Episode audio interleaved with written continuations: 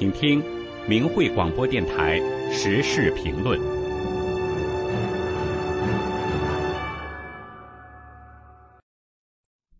请听时事评论：耳熟的命令和又一波心计。文章发表于明慧网，二零二四年一月二十日。二零二三年年末，中国疫情再一次引起外界的关注。尽管中共对外宣称支原体等等各种名义的肺炎，然而中国的民众在社交媒体上几乎是众口一词，认为是又一波新冠肺炎疫情。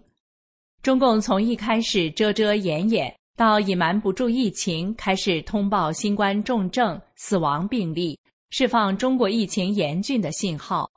与此同时，近日中共当局推出多个新冠新疫苗。催促民众注射，专家表示难以确认其效力，而国产新冠疫苗因其副作用已饱受诟病。中共疾控中心二零二三年十二月十二日通报，十一月中国新增新冠重症病例一百三十五例，死亡病例八例，但官方这些数据受到外界严重质疑，认为实际重症和死亡人数。可能远超这些数字，在百度、微博、今日头条的热搜排行榜上，年仅三四十岁的明星名人突然离世的消息频频出现，以至于现在人们看到这类消息已经习以为常，见怪不怪。中国新一波疫情自二零二三年九冬十月间传染以来，大量官员、专家、教授。警察、将领等死亡，特别是十一月下旬以来，死亡密度令人心惊。近期，美国之音转发了“我们要为中国肺炎疫情感到多担忧”一文。在世界各国千百万人为中国爆发新的肺炎疫情而感到焦虑之际，澳大利亚新南威尔士大学的四位流行病学研究者，十一月二十六日。联名通过英语世界由专家向公众普及人文和科学知识的网站谈话发表文章，标题就是“我们要为中国肺炎疫情感到多担忧”。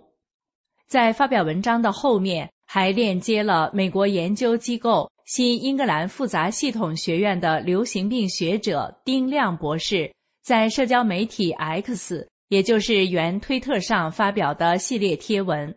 丁亮博士写道：“我听到中国许多内部人士告诉我，政府当局告诉中国医生不要报告任何数字，不要对患者进行测试，也不要报告任何测试。这听起来异常耳熟。中共不报告染疫数字，但是各个单位机关对于担任重要职位者的离世要公开披露讣告。显然。”二零二三年在各个领域的病亡通告是异常的。二零二三年下半年以来，中共军队至少二十六名正军职及以上级别高级将领接连病亡，全为中共党员，包括中共上将、原空军司令员于振武、原总参炮兵部部长文基、原广州军区副政治委员兼纪委书记王同卓。海军原副司令员沈斌义、工程院院士、国防科技大学教授林永顺等等。据悉，二零二三年截至十月十日为止，至少有六十六名中共省部级高官病亡，其中有五十八人为中共党员，约占百分之八十七点九，其余的百分之十二点一。从一年 SARS 和四年新冠的经验看，虽然不是中共党员。但也是深受中共意识形态毒害、热衷跟随中共的深度受害者。仅十月、十一月，至少有十二名中国科学院和中国工程院院士接连离世，十一名青壮年警察突发疾病密集病亡，他们中多为中共党员。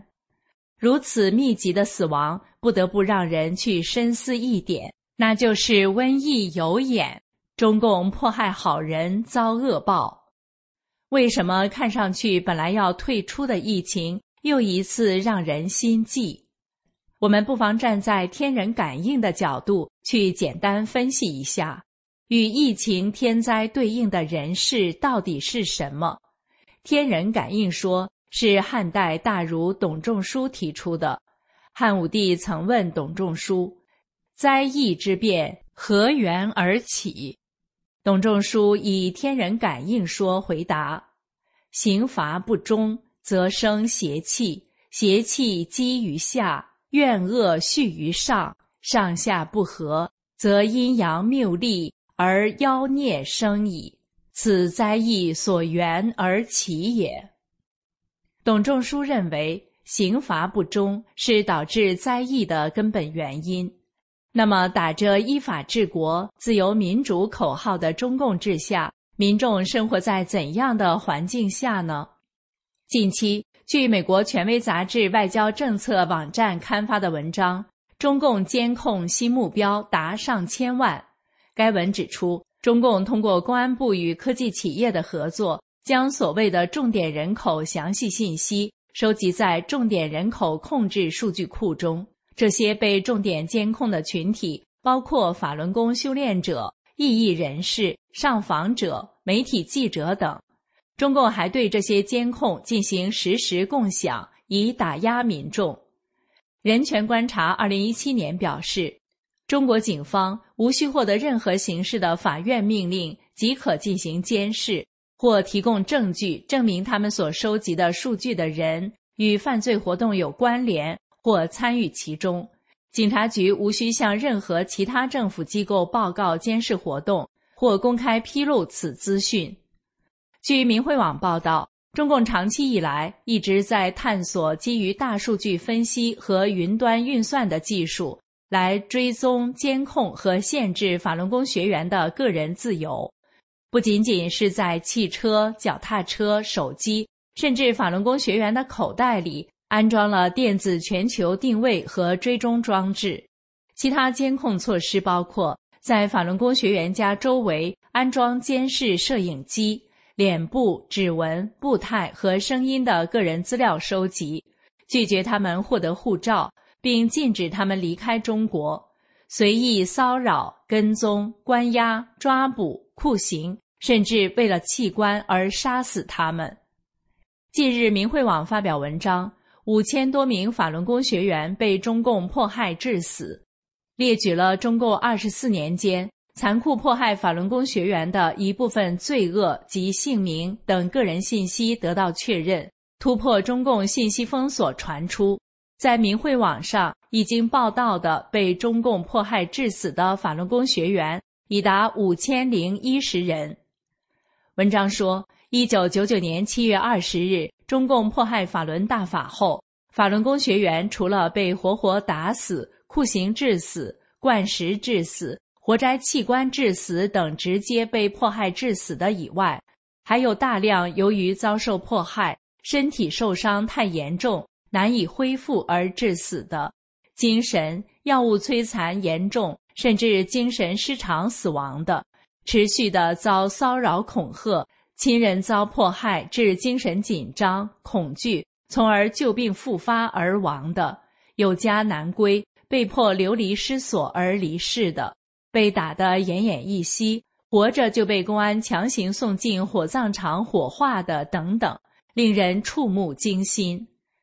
直至今天，这样的罪恶还在每天发生着。从二零二三年一月至十二月份已获知，至少一千一百八十八名中国大陆法轮功学员被中共非法判刑，就是说，每天都有三名法轮功学员。在没有任何法律依据的情况下被强制关押监狱，至少两百零九名法轮功学员被迫害离世，至少六千五百一十四名法轮功学员被绑架和骚扰，其中绑架三千六百二十九人，骚扰两千八百八十五人。在中国大陆的法轮功学员有官员、学者、工人、白领、农民。各行各业的法轮功修炼者都以真善忍为原则去做一个好人。江泽民出于嫉妒，于一九九九年七二零开始发起了对于法轮功的残酷迫害，甚至组织了党政军医联手活摘和贩卖法轮功学员器官的反人类产业。尽管2022年11月初，迫害元凶江泽民终于结束了罪恶的生命，然而现任中共党魁出于保党目的，对于迫害法轮功学员的恶政未采取任何措施。各省市的中共政法委、六一零派出所仍然对法轮功学员采取高压监控、抓捕、非法判刑等。据明慧网五千多名法轮功学员被中共迫害致死一文公布的数字，迫害致死法轮功学员最严重的前十名省市是：黑龙江省六百四十六人，辽宁省六百二十九人，河北省五百六十人，吉林省五百三十人，山东省四百六十四人，四川省三百二十人，湖北省两百三十三人，河南省一百九十人。湖南省一百七十四人，北京市一百四十七人。在疫情期间，明慧网曾在二零二一年一月七日发布“为什么疫情总在这几个省反复”一文，指出，据中共官媒发布的消息，截至一月一日，全中国共有三十四个疫情中度风险区。虽然云南、新疆等地出现疫情，然而大部分时间。瘟疫是出现在东北三省、山东及北京反复出现。调查显示，一九九九年至二零一三年十四年中，黑龙江、河北、辽宁、吉林、山东、四川、湖北、湖南、河南、北京是省级直辖市六一零迫害法轮功学员最猖獗的十个地区，其中被迫害致死法轮功学员人数。黑龙江省最多，排第一；河北省排第二，辽宁排第三。从明慧网调查的结果看，疫情较重且反复不断的地区与迫害法轮功学员最严重的地区基本吻合。这是偶然的吗？从天人感应的古老智慧中，我们是否可以感受到善恶有报的真实不虚呢？结语。疫情爆发之初，李洪志大师二零二零年三月在《理性》一文中警示：但是目前中共病毒、武汉肺炎这样的瘟疫是有目的、有目标而来的，它是来淘汰邪党分子的，与中共邪党走在一起的人的。其实，在上世纪九十年代中期，李洪志大师就预言过。中国大陆会出现强大的疾病，并警醒世人要趋吉避凶。新冠出现后，李洪志先生明确开示天机：远离中共邪党，不为邪党站队，因为他背后是红色魔鬼，表面行为是流氓，而且无恶不作。神要开始铲除他了，为其站队的都会被淘汰。李洪志先生明示世人如何在这场瘟疫中趋吉避凶，人应该向神真心的忏悔自己哪里不好，希望给机会改过，这才是办法，这才是灵丹妙药。多年以来，法轮功学员风雨无阻的一直在苦口婆心讲真相，快三退，三退保平安。在疫情中，有人做出了明智的选择，退出中共党团队，而有的人却迟迟没有表态。中国有句古话：“机不可失，时不再来。”当这场疫情真的结束，可能摆脱危难的机会也就不会再有了。以上的时事评论内容选编自明慧评论文章《耳熟的命令》。和又一波心计。